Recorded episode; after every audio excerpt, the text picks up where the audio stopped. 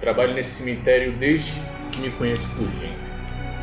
Quando pequeno, fui deixado na porta da igreja. Ninguém sabe quem são meus pais. Os padres e os bispos me criaram. E quando cresci, fiquei responsável pela região do cemitério. Por causa da minha aparência, a maioria das pessoas não chega muito perto de mim. Tem medo, eles dizem. Não sabem o que é ter medo. Bem, bem dizer, meus únicos amigos são os mortos. Os que eu faço companhia